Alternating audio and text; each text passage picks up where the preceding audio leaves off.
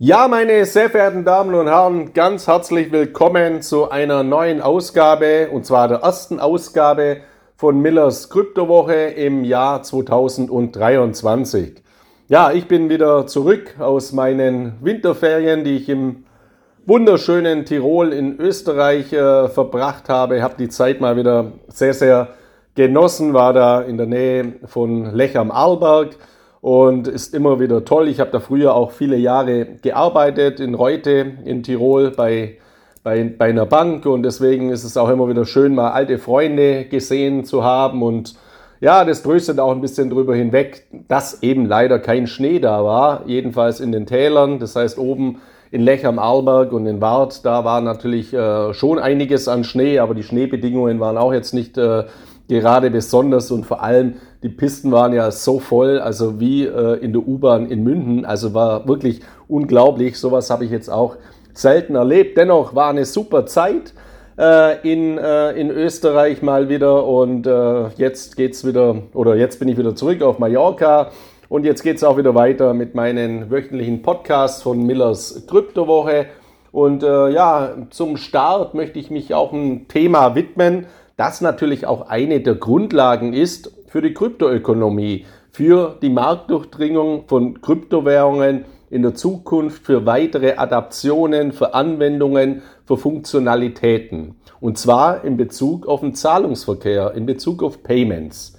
Ich weiß, sehr viele Investoren, äh, Kryptoinvestoren kaufen in erster Linie natürlich den Bitcoin als Wertaufbewahrungsmedium, als Store of Value. Das heißt, man hat gar kein Interesse, jetzt irgendwie mit Bitcoin zahlen zu wollen. Und das ist auch aus meiner Sicht vollkommen richtig. Also ich will ja auch nicht beispielsweise meine guten Bitcoins ausgeben, sondern ich will sie halten, ich will sie hodeln. Ausgeben tue ich lieber meine schlechten Euros. Deswegen habe ich jetzt ganz grundlegend überhaupt keine Veranlassungen, äh, keine Veranlassung mit meinem Bitcoin zahlen zu müssen. Ich habe äh, ab und zu teste ich das natürlich auch mal äh, oder meine erste Bitcoin-Transaktion, an die kann ich mich auch noch äh, sehr, sehr gut erinnern. Das war eben im Jahr 2015 in Kanada, damals in einer Pizzeria und äh, da hat man dann öfters auch mal mit Bitcoin bezahlt. Aus heutiger Sicht würde ich alle meine Bitcoin, mit denen ich damals bezahlt habe, äh, ja lieber in meiner Wallet behalten haben, weil natürlich die Preise trotz aller Kursturbulenzen im Jahr 2022 natürlich exorbitant höher sind, als äh, sie damals zum damaligen Zeitpunkt waren. Und ganz grundlegend von seiner Konzeption ist der Bitcoin auch nicht für den Massenzahlungsverkehr ausgelegt. Erstens von der Gebührenstruktur bei Micropayments, also bei kleineren Zahlungen und zweitens auch von der gesamten Funktionalität. Also es besteht hier gar keine Notwendigkeit. Dennoch gibt es auch beim Bitcoin natürlich Innovationen und die werden uns ja mittlerweile auch ganz, ganz stark bewusst. Es gab mal vor Jahren aus heutiger Sicht einen total unsinnigen Hard Fork beim Bitcoin, also eine Abgabelung der Blockchain, die eben nicht abwärtskompatibel ist. Dadurch entsteht dann eine neue Kryptowährung und es war damals Bitcoin Cash. Da hat man auch gesagt, ja, der Bitcoin, der ist im Prinzip so unflexibel. Man braucht jetzt eine neue Kryptowährung, die eben besser für den Zahlungsverkehr geeignet ist. Deswegen hat man der auch den Namen Bitcoin Cash gegeben. Wenn Sie sich mal den Kursverlauf dann anschauen von Bitcoin Cash, es besteht eben keine Notwendigkeit für Bitcoin Cash. Derjenige, der jetzt unbedingt mit Bitcoin bezahlen will, der nutzt natürlich die Second Layer Funktion beziehungsweise eben eine Seitenchain äh, des Bitcoin, also das Lightning Network, also auch das, das Bitcoin Netzwerk bringt eben Evolutionen mit hervor. Das Lightning Network ist eben eine Adaption beim Bitcoin, das auch für Micropayments, also auch für kleinere Zahlungen dann eben geeignet ist. Und dafür notwendig ist eben, dass man sich mal eine Lightning Wallet äh, anlegt. Also das ist ja auch äh, ein Aspekt, den ich meinen Lesern von CryptoX schon vor einigen ja, Jahren oder Monaten zumindest mal empfohlen habe, diese Systematiken zumindest mal zu testen. Also, dass man sich mal eine Lightning äh, Wallet äh, herunterlädt, beispielsweise die Moon Wallet, oder die Blue Wallet äh, kann ich in diesem Zusammenhang empfehlen, da mal ein paar Satoshis äh, drauf überträgt und dann mal äh, eben schaut, wo werden denn Lightning-Zahlungen angenommen und das Ganze mal testet. Also, dass man sich frühzeitig auch mit diesen Crypto-Payment-Trends befasst in der Praxis. Aber grundlegend äh, lassen Sie Ihre Kryptowährungen in Ihren sicheren Wallets. Das ist mal das ganz, ganz Entscheidende. Dennoch zum Thema sichere Wallets, das sieht man nämlich auch mittlerweile, dass sich auch hier Trends eben ergeben. Beispielsweise Ledger, also meine favorisierte Hardware-Wallet, die Ledger äh, Nano S oder Nano X. In Zukunft gibt es eine neue Ledger Wallet den, ähm, äh, von, von, von Ledger, den Ledger Stacks, der dann aussieht wie ein, ein kleines Smartphone und von der Bedieneroberfläche eben dann eben so einfach zu bedienen ist wie eben auch ein Smartphone, nämlich äh, mit einem Touchscreen. Und Ledger hat jetzt auch eine virtuelle äh, Kreditkarte eben eingeführt, so dass ich auch in Zukunft eben, wenn ich das möchte, meine, meine Kryptowährungen sicher auf einer Hardware-Wallet verwahren kann aber dennoch die Möglichkeit habe, über virtuelle äh, Kreditkarten, über virtuelle Zahlungsfunktionalitäten dann sicher auch am Zahlungsverkehr äh, teilnehmen kann mit meinen Kryptowährungen. Also da wird es sehr, sehr interessante Innovationen geben. Und ähm, ein Schweizer Unternehmen, nämlich Payrex, hat aktuell eine ganz, ganz hervorragende Analyse herausgegeben, äh, spezifisch auf die Schweiz abgestimmt, also 13 Digital Payment Trends 2023, die hier eben analysiert wurden. Und jetzt ist ja jetzt natürlich so, die Schweiz ist ja jetzt nicht irgendwo eine Insel und abgeschottet von der gesamten anderen Welt. Im Gegenteil, die Schweiz bringt sehr frühzeitig, sehr häufig digitale Innovationen hervor. Nicht umsonst haben sich auch zahlreiche Blockchain-Unternehmen in der Schweiz angesiedelt. Oder die Ethereum Foundation hat ja auch mittlerweile äh, ihren Sitz in der Schweiz. Oder es gibt auch spezifische Kryptowährungen, deren Foundations auch in der Schweiz äh, domiziliert sind, wie beispielsweise Tezos und zahlreiche Blockchain-Konzerne eben auch. Äh, deswegen ist auch der Schweizer Kanton Zug, hat auch einen Namen bekommen, also als Crypto Valley, also angelehnt natürlich an San Francisco, ans Silicon äh, Valley. Also auch da gibt es sehr, sehr interessante Entwicklungen. Und deswegen kann man diese 13 Payment Trends, äh, die eben Payrex hier veröffentlicht hat, durch auch äh, transformieren und adaptieren auf andere Länder, auf andere Regionen, gerade natürlich auch die Nachbarländer, äh, jetzt wie beispielsweise Deutschland oder Österreich. Und ähm, in meiner heutigen Ausgabe von Millers Kryptowoche möchte ich eben auf diese 13 Digital Payment Trends, äh, spezifisch für die Schweiz, aber eben adaptierbar für die gesamte Welt im Prinzip, mal eingehen und die mal äh, kurz durchgehen. Also fangen wir einfach mal an mit dem Digital Payment Trend Nummer 1, also oder mit dem ersten. Es ist jetzt keine Wertung damit verbunden, also nicht der 13. ist der schwächste und äh, die Nummer 1 ist der stärkste, sondern es ist einfach ein chronologischer Ablauf. Also, der erste Punkt ist, Mobile Payments und Wallets werden zum neuen Standard. Ja, also das Bezahlen mit Smartphones wird immer populärer, das ist eben ein Fakt. Die Coronavirus-Pandemie war hier auch nochmals ein Treiber und äh, mobile Payment-Anwendungen wie Apple Pay, Google Pay oder auch PayPal oder in der Schweiz jetzt in diesem Zusammenhang auch Twint, also eine schweizspezifische Payment-Applikation oder auch Samsung Pay das sind eben Funktionalitäten, die immer mehr äh, Bürger, Verbraucher nutzen. Und dadurch, dass natürlich auch Kryptowährungen in diese Systeme zunehmend integriert werden, gerade beispielsweise bei PayPal, werden natürlich auch Kryptofunktionalitäten, also Blockchain-Funktionalitäten, hier eine weitere Verbreitung finden. Und auch der Einsatz äh, der NFC-Technologie, also dieser Near Field Communication, also praktisch eine drahtlose Technologie, in der zwei Geräte miteinander äh, kommunizieren können in einem sehr geringen Abstand von circa 10 äh, Zentimeter im Zusammenhang mit QR-Codes beispielsweise, werden diese Technologien eben weiter fördern. Und für Unternehmen wird es eben in naher Zukunft schon unerlässlich sein, unumgänglich sein, dass man derartige Zahlungsoptionen integriert, weil eben die Menschen nicht mehr kommen mit Bargeld. Und mir passiert es sehr, sehr häufig, dass ich irgendwo stehe, zahlen will und dann sagt man mir, nee, geht nicht. Ja, dann gehe ich halt wieder. Also dann kaufe ich halt meine Sachen äh, woanders, weil ich habe in der Regel überhaupt kein Bargeld mehr äh, dabei.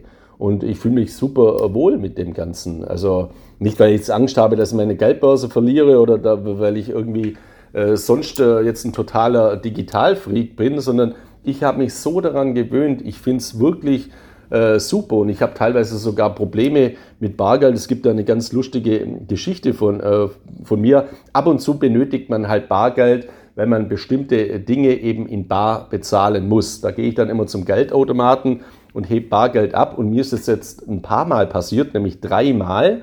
Mir ist es im ersten Moment immer gar nicht so richtig aufgefallen dadurch, dass mein ganzes Leben ja sehr, sehr stark digitalisiert ist und ich vieles über Smartphone mache, ich bestelle mir mein Mittagessen hier in Spanien bei Glovo, dann klopft es halt irgendwann an der Tür, dann steht einer da mit dem Essen, dann denke ich, ach ja, genau, ich habe ja ein Mittagessen bestellt. Also man macht alles über Smartphone. Und mir ist es jetzt dreimal passiert, dass ich am Geldautomaten Geld abgehoben habe. Man gibt dann eben die Sachen ins Display ein und dann habe ich immer vergessen, das Geld mitzunehmen, weil ich überhaupt nicht mehr gewohnt bin. Ja, da kommt ja auch noch Bargeld raus. Und interessanterweise ist es dann immer zurückgebucht worden. Also wahrscheinlich habe ich da auch Glück gehabt, dass da jetzt keiner nach mir gekommen ist und dann einfach die Scheine aus diesem Fach herausgezogen hat, sondern es ist wirklich immer äh, zurückgebucht worden. Also man muss sich da äh, selber mal sensibilisieren dass eben nicht alles digitalisiert ist, sondern dass, wenn man am Geldautomat steht und dann irgendwas eintippt, dass man dann nicht vergisst, das Geld auch noch mitzunehmen. Also ich weiß nicht, äh, muss vielleicht mal ein Psychologe analysieren, was da genau falsch gelaufen ist bei mir, aber ist einfach eine Gewohnheitssache mittlerweile. Also dieses Thema wird natürlich weiter zunehmen. Und ich muss auch mittlerweile sagen, wenn ich jetzt unterwegs war, auch wieder auf der Autobahn an Raststätten oder irgendwo in Geschäften, mich nervt es mittlerweile, wenn vor mir irgendjemand steht im Supermarkt an der Tankstelle und dann mit seinen Scheinen und Münzen äh, rumkramt. Also ich werde da fast schon aggressiv, weil ich mir denke, mein Gott, was bist denn du für ein rückständiger Mensch? Halt halt einfach dein Smartphone ans das Gerät, dann macht's piep und alles ist gut. Also ich äh, muss wirklich sagen, also ich verstehe dieses ganze Geldthema oder diese Bargeldverfechter. Bargeld ist geprägte Freiheit und dieser ganze äh, Blödsinn ist für mich nicht erklärlich. Da ist auch viel Lobbyarbeit dabei. Und ich weiß natürlich, ja, wir in Deutschland, wir haben da immer die Sorge vor Überwachung und so weiter und vor Enteignung. Und das wollen, deswegen wollen wir unser Bargeld haben. Ja, gehen Sie doch einfach mal in andere Länder, allen voran nach Skandinavien beispielsweise oder in Thailand fällt mir das genauso immer auf. In Skandinavien, in Schweden, in Finnland, Norwegen, da wird niemand enteignet. Aber die Menschen dort haben eben eine hohe digitale Affinität und sind viel aufgeschlossener derartigen Systemen gegenüber. Und nach meiner Einschätzung ist eben meine persönliche Meinung, viele Menschen in Deutschland und anderen äh, deutschsprachigen Ländern Ausnahme Schweiz, muss ich auch mal sagen, wir sind einfach rückständig und altmodisch in diesem Zusammenhang. Und wenn ich dann auch äh, manche Dinge äh, lese, dass man mit Bargeld eben besser kontrollieren kann, seine Ausgaben beispielsweise, oder Leute, die ein Haushaltsbuch führen, ja, das ist ja auch ein totaler Unsinn. Also es ist kein Unsinn, ein Haushaltsbuch zu führen, finde ich gut. Aber ein Haushaltsbuch ist doch viel einfacher digital zu führen. Also wenn mir jetzt jemand erzählt, mit Bargeld hat er eine bessere Überwachungsmöglichkeit, eine Kontrolle für sich selber, wie sich sein Ausgabenverhalten äh, äh, auswirkt. Das ist für mich ein Unsinn, weil ich habe mit Bargeld überhaupt keine Kontrolle, weil ich gar nicht mehr daran erinnere, wo habe ich jetzt irgendwas mit Bargeld bezahlt. Ich vergesse ja sogar, meine Geldscheine aus dem Geldautomaten rauszunehmen. Aber wenn ich digital bezahle, dann habe ich eben meine Daten äh, chronologisch aufgelistet und kann Auswertungen machen. Wo habe ich was wie gezahlt und so weiter. Also ich habe ein automatisches Haushaltsbuch eben in meinem Smartphone schon integriert. Also das ist für mich eben auch ein Aspekt in diesem Zusammenhang. Ja, dann gehen wir mal weiter in diesem äh, Bereich. Der zweite Punkt aus dieser Studie von Payrex, Wachstum des QR-Code-basierten Zahlens. Ja, das habe ich ja im Prinzip äh, gerade schon angesprochen. QR-Codes, also man bezahlt eben über Barcodes. Äh, man scannt was mit der Smartphone-Kamera, dann kann man eine Überweisung avisieren und das ist jetzt unabhängig davon, ob man das jetzt von einem Bankkonto avisiert oder von einer Krypto-Wallet avisiert. Also bei Wallets ist, es uns ja mittlerweile als Krypto-Investoren bekannt, dass man mit QR-Codes arbeitet, weil ich tippe ja keine 52 äh, zeilige äh, Zahl oder einen, äh, eine, also eine, eine Public, einen Public Key äh, ab. Da, da laufe ich ja auch Gefahr, dass ich dadurch einen Fehler mache oder mit Drag and Drop. Auch da äh, kann es zu Problemen bekommen, kommen. Also das Einfachste ist doch einfach, man scannt einen QR-Code, dann kann ich meine Kryptowährungen auf diesen QR-Code übertragen oder eben Zahlungen tätigen von der Wallet im Zusammenhang mit diesem QR-Code. Und genauso läuft es eben auch äh, im Zahlungsverkehr in anderen Bereichen ab. Und da gibt es in der Schweiz eben ein sehr, sehr äh, interessantes System, das sich auch schon äh, stark durchgesetzt hat. Das heißt Twint. Also wenn Sie mal in der Schweiz sind oder wenn Sie sich damit äh, mal näher befassen möchten, können Sie sich gerne mal ein, äh, anschauen. Und ähm, es, man muss ja auch mal nach China schauen. Also ein Beispiel für ein ganz, ganz starkes Wachstum von QR-Code-basierten Bezahlsystemen kommt eben vom chinesischen Online-Händler Alibaba, der eben seinen Kunden mittels QR-Codes ein ganz einfaches und bequemes äh, Bezahlungssystem ermöglicht. Also Alibaba ist praktisch die Amazon Asiens, also die Amazon äh, Chinas in diesem Zusammenhang. Also auch dort setzt es sich eben zur Handel immer stärker durch und ich finde es eben super bequem, QR-Codes zu nutzen. Ich muss nichts abtippen, da mache ich sowieso bloß Fehler äh, sondern ich scanne was mit meinem Smartphone und kann alles weitere veranlassen. Ja, weiterer Trend, Zunahme von BNPL. Was ist das? Das ist ganz einfach Buy Now, Pay Later. Also dieses, äh, Zahlungs, diese Zahlungsmethode, äh, die es eben ermöglicht, Kunden Einkäufe zu tätigen, aber die Bezahlung auf ein späteres Datum zu verlegen. Das ist vor allem bei Jugendlichen natürlich äh, sehr, sehr beliebt. Viele Anbieter haben sich eben auch auf Buy Now, Pay Later äh, spezialisiert. Hat natürlich aber einen großen Haken, weil am Ende des Tages ist das natürlich ein, äh, ein Krediteinkauf. Also jetzt kaufen, später zahlen ist nichts anderes auch wie ein, Kreditkartensystem, bei dem eben äh, die Zahlung nicht ad hoc, also sofort abgebucht wird, sondern man einen Zahlungshorizont ein geräumt bekommt. Für die Anbieter sehr, sehr lukrativ, aber für die, die User, die das eben nutzen, also bei, bei Anbietern in der Schweiz beispielsweise wie Klarna, Klarna ist auch europaweit aktiv oder Bob Finance, MF Group oder Swiss Billing oder Ideal Payment, also es sind jetzt alles nicht so äh, bekannte äh, im, im Rest von Europa, ist es natürlich auch äh, super lukratives Modell sowohl für die Anbieter als auch für die Online-Händler und es äh, trifft eben auf Nachfrage bei den Verbrauchern. Und wenn was auf Nachfrage bei den Verbrauchern trifft, dann muss man das eben auch umsetzen. Ja, dann der vierte Punkt in diesem Zusammenhang. Die biometrische Authentifizierung wird zum Standard. Also die Nutzung biometrischer Authentifizierungsmethoden wie Gesichtserkennung, Stimmanalyse oder ja, Fingerabdruckscan wird weiter zunehmen. Äh, für die Verifizierung von Nutzerkonten oder auch für die Verifizierung eben von Bezahlvorgängen. Muss ich auch sagen, finde ich auch sehr, sehr gut, mache ich auch. Ich habe mein Smartphone auch gesichert, beziehungsweise viele Apps werden angesteuert durch einen Fingerabdruck-Scan. Dennoch braucht man ja immer auch mal was Zweites. Also mir ist das auch selber schon passiert, wenn ich dann irgendwo äh, mal einen halben Tag im Garten rummache oder so, dann äh, am Abend will ich mich einloggen, dann geht mein Fingerabdruckscan äh, auf einmal nicht mehr, weil, weil ich halt äh, das nicht gewohnt bin oder weil mein, mein Finger einfach äh, abgenutzt ist und dann funktioniert das nicht mehr. Also da sind natürlich dann Dinge wie Gesichtserkennung oder Stimmanalyse auch äh, weitere hilfsreiche Möglichkeiten, um eben jetzt äh, diese, diese Code-Thematik oder auch diese Passwort-Thematik weiter zu reduzieren eben auch mit äh, klar und relativ sicheren Verifikationsprogrammen. Und deswegen verstehe ich diesen Trend auch sehr, sehr gut. Ich glaube auch, dass das weiter zunehmen wird. Gerade auch zum Beispiel äh, Systematiken wie ein Iris-Scan dann vom Auge, was ja wirklich ganz, ganz individuell ist. Und meine Iris verändert sich ja jetzt nicht äh, wenn ich mir mit dem Hammer auf den Finger haue, so schnell, sondern da dürfte dann die Authentifizierung, die Verifizierung immer relativ schnell und eben auch relativ einfach sein und es bringt eben auch eine zunehmende Sicherheit in diesem Zusammenhang mit sich und es geht vor allem super schnell. Ich habe es auch, natürlich nutze ich auch Passwort-Tresore und habe ein Masterpasswort und so weiter. Aber mir passiert selber auch immer mal wieder, ich stehe irgendwo und nutze dann irgendwas, was ich schon länger nicht mehr genutzt habe und muss erst mal überlegen, was habe ich denn da wieder für ein Passwort gehabt, weil ich es nicht über ein Passwort-Tresor angesteuert habe. Also wenn man das dann eben strukturiert auf Dinge wie Gesichtserkennung, Stimme, Stimmanalyse oder Fingerabdruckscan, dann ist es einfach auch einhaber, äh, einfacher äh, umzusetzen. Ja, der fünfte Punkt ist eine Zunahme von Instant Payment Lösungen, also von Echtzeitzahlungen.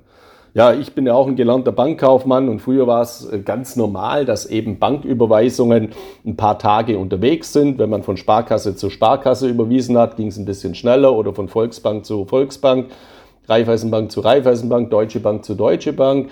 Aber ansonsten war es ganz normal, dass jetzt äh, Überweisungen zwei, drei, vier Tage unterwegs waren. Aber das ist eben nicht mehr äh, zeitgemäß, sondern man fordert eben Instant Payment Lösungen. Das heißt, wenn ich jetzt was überweise, dann sollte es auch relativ schnell, am besten ad hoc innerhalb von Sekunden da sein. Beispielsweise, wenn Sie Kryptowährungen kaufen und Sie möchten es jetzt nicht über eine teure Kreditkarte kaufen, sondern beispielsweise bei einer Kryptobörse wie Bitpanda, die Instant Payment Zahlungen unterstützt. Und wenn Ihre Bank auch Instant Payment Zahlungen unterstützt, dann können Sie eine ganz normale SEPA Banküberweisung machen, die kostenlos ist.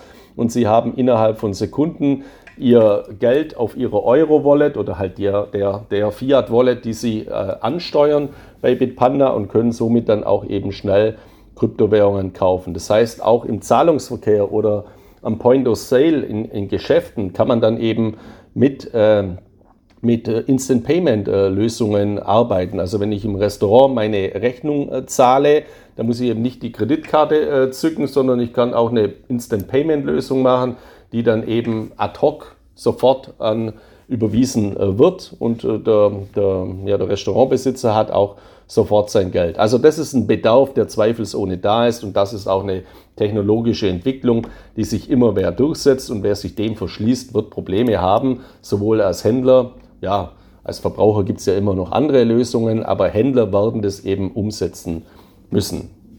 Ja, der sechste Punkt ist Wachstum von Fintech-Unternehmen. Äh, die Zahl der Fintech-Unternehmen, die innovative Zahlungslösungen anbieten werden, wird 2023 weiter wachsen. Und ich glaube das auch.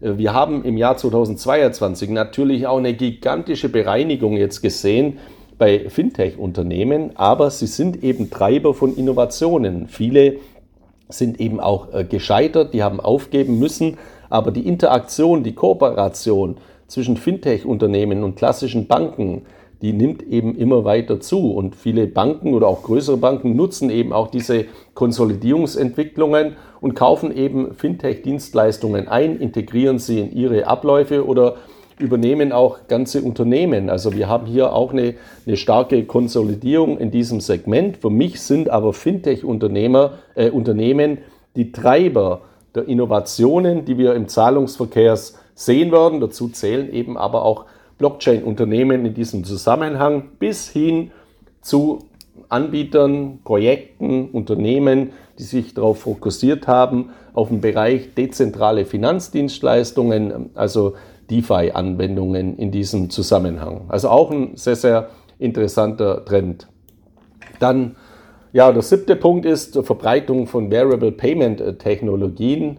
Äh, also Smartwatches sind hiermit äh, gemeint oder Fitness-Tracker, die eben als Zahlungsmittel verwendet werden, äh, werden weiter zunehmen. Ja, ich nutze das mittlerweile auch. Ich habe ja auch eine, eine, Smart, eine, eine Smartwatch und ja, ist auch sehr, sehr angenehm, wenn man jetzt nicht mehr, mehr das Handy aus der Hosentasche zücken muss und irgendwas rumdrücken muss, sondern wenn man einfach das Smartphone, äh, einfach die Smartwatch an das Zahlungsterminal hält und dann ist eben äh, die, die, dann ist eben die Zahlung vollzogen. Also wie gesagt, wenn man das mal begriffen hat, beziehungsweise wenn man es öfters mal gemacht hat, dann hat man eben ein Riesenunverständnis, äh, wenn jemand im Supermarkt vor einem steht und der kramt dann seine Centstücke, seine 2-Cent-Stücke, seine 5-Cent-Stücke und dann noch einen 5-Euro-Schein, einen 10-Euro-Schein und kramt da äh, ähm, ja, gefühlt stundenlang rum. Ich finde das absolut super und habe auch solche Zahlungen, Micropayment-Zahlungen, dann in meiner,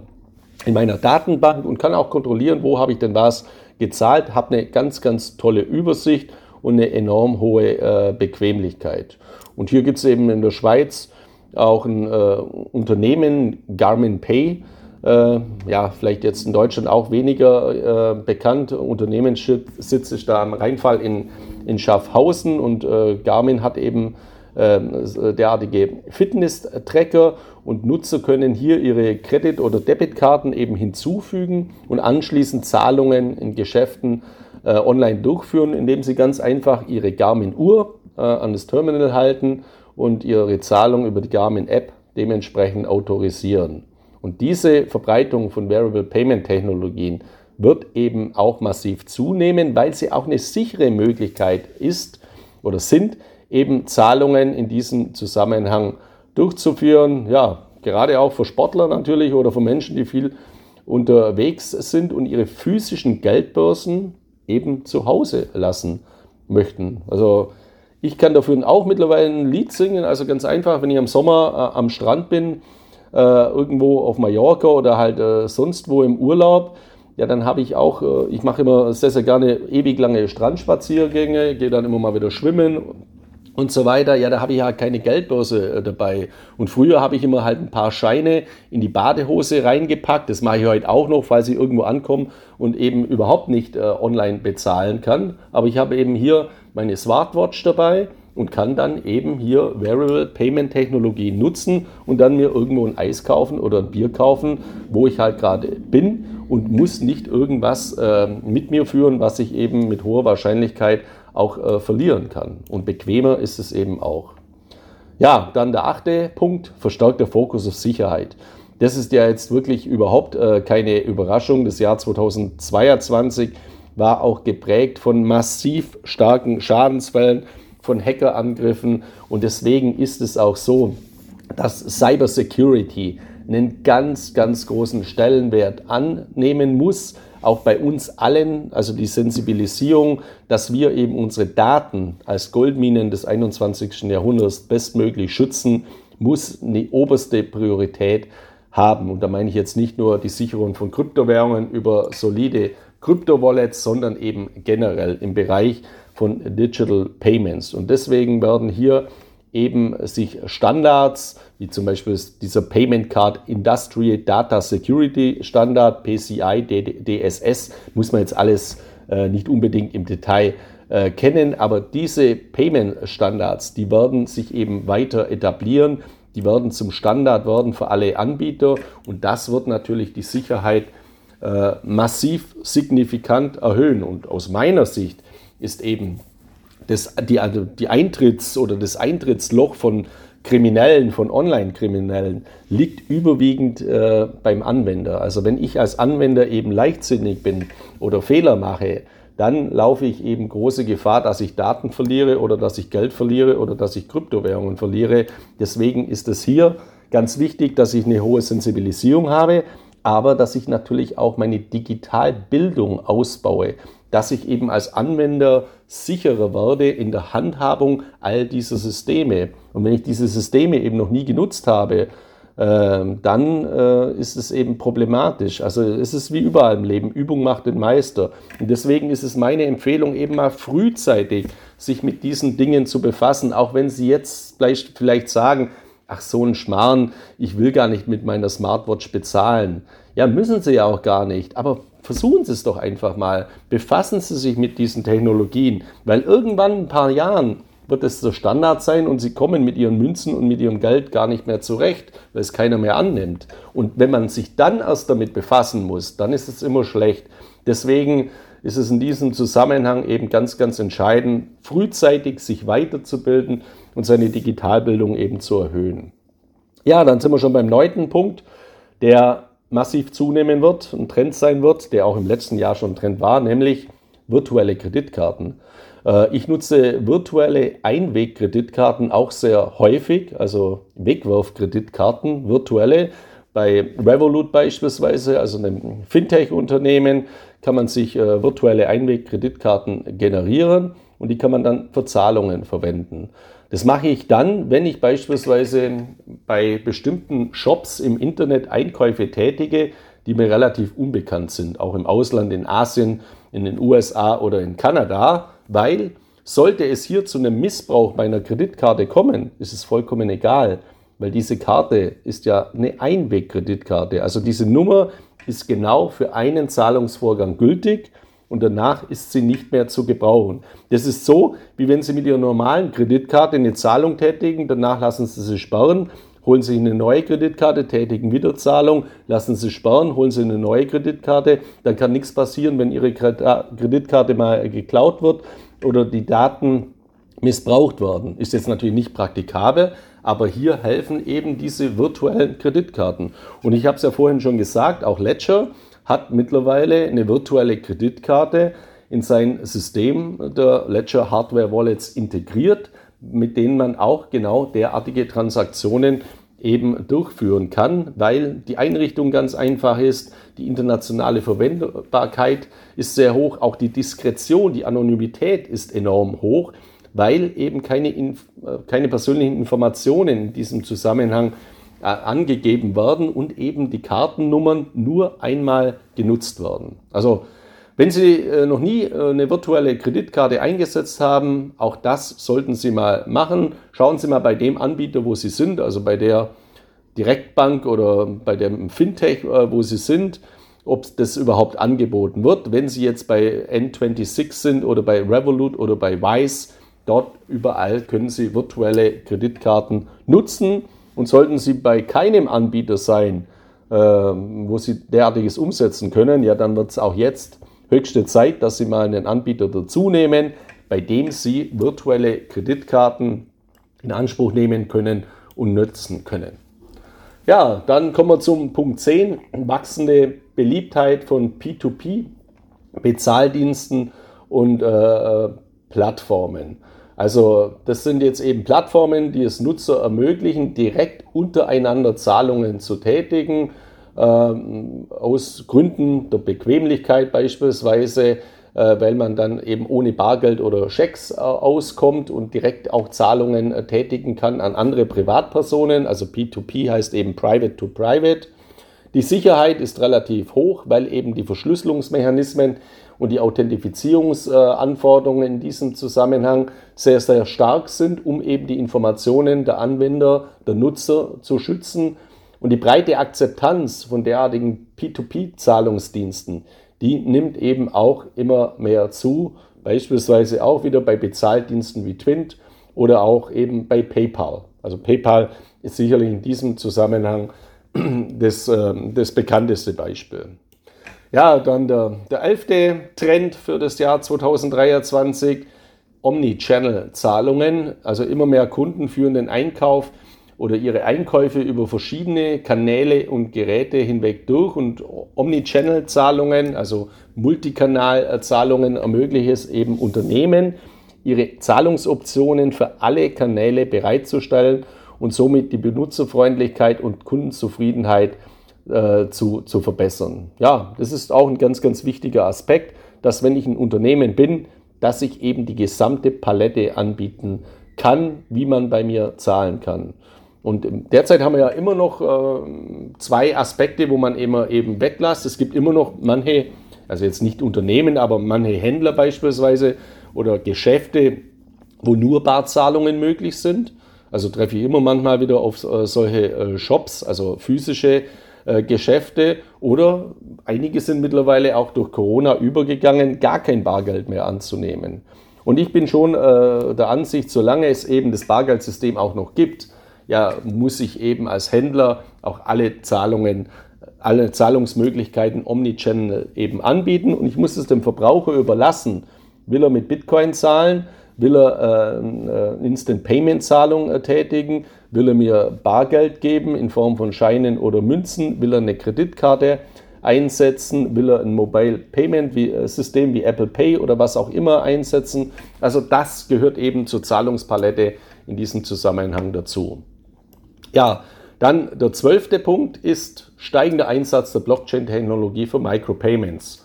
da kann ich auf das verweisen, was ich am Anfang schon gesagt habe. Genau diesen Trend sehe ich auch, dass eben zum einen Innovationen entstehen, die immer mehr Marktdurchdringung erfahren, beispielsweise beim Bitcoin durch das Lightning Network oder bei spezifischen Payment Coins, die eben von ihren Transaktionsfees so gering sind, im, Multi, äh, Millicent-Bereich beispielsweise, dass sie auch für Micropayments ganz problemlos eingesetzt werden können. Also Dash ist beispielsweise eine derartige Kryptowährung, die ich in diesem Zusammenhang immer mal wieder einsetze. Also auch das, die Blockchain-Technologie für Micropayments wird einer der großen Zukunftstrends im Digital Payment sein, nicht nur im Jahr 2023, sondern auch für die kommenden Jahre.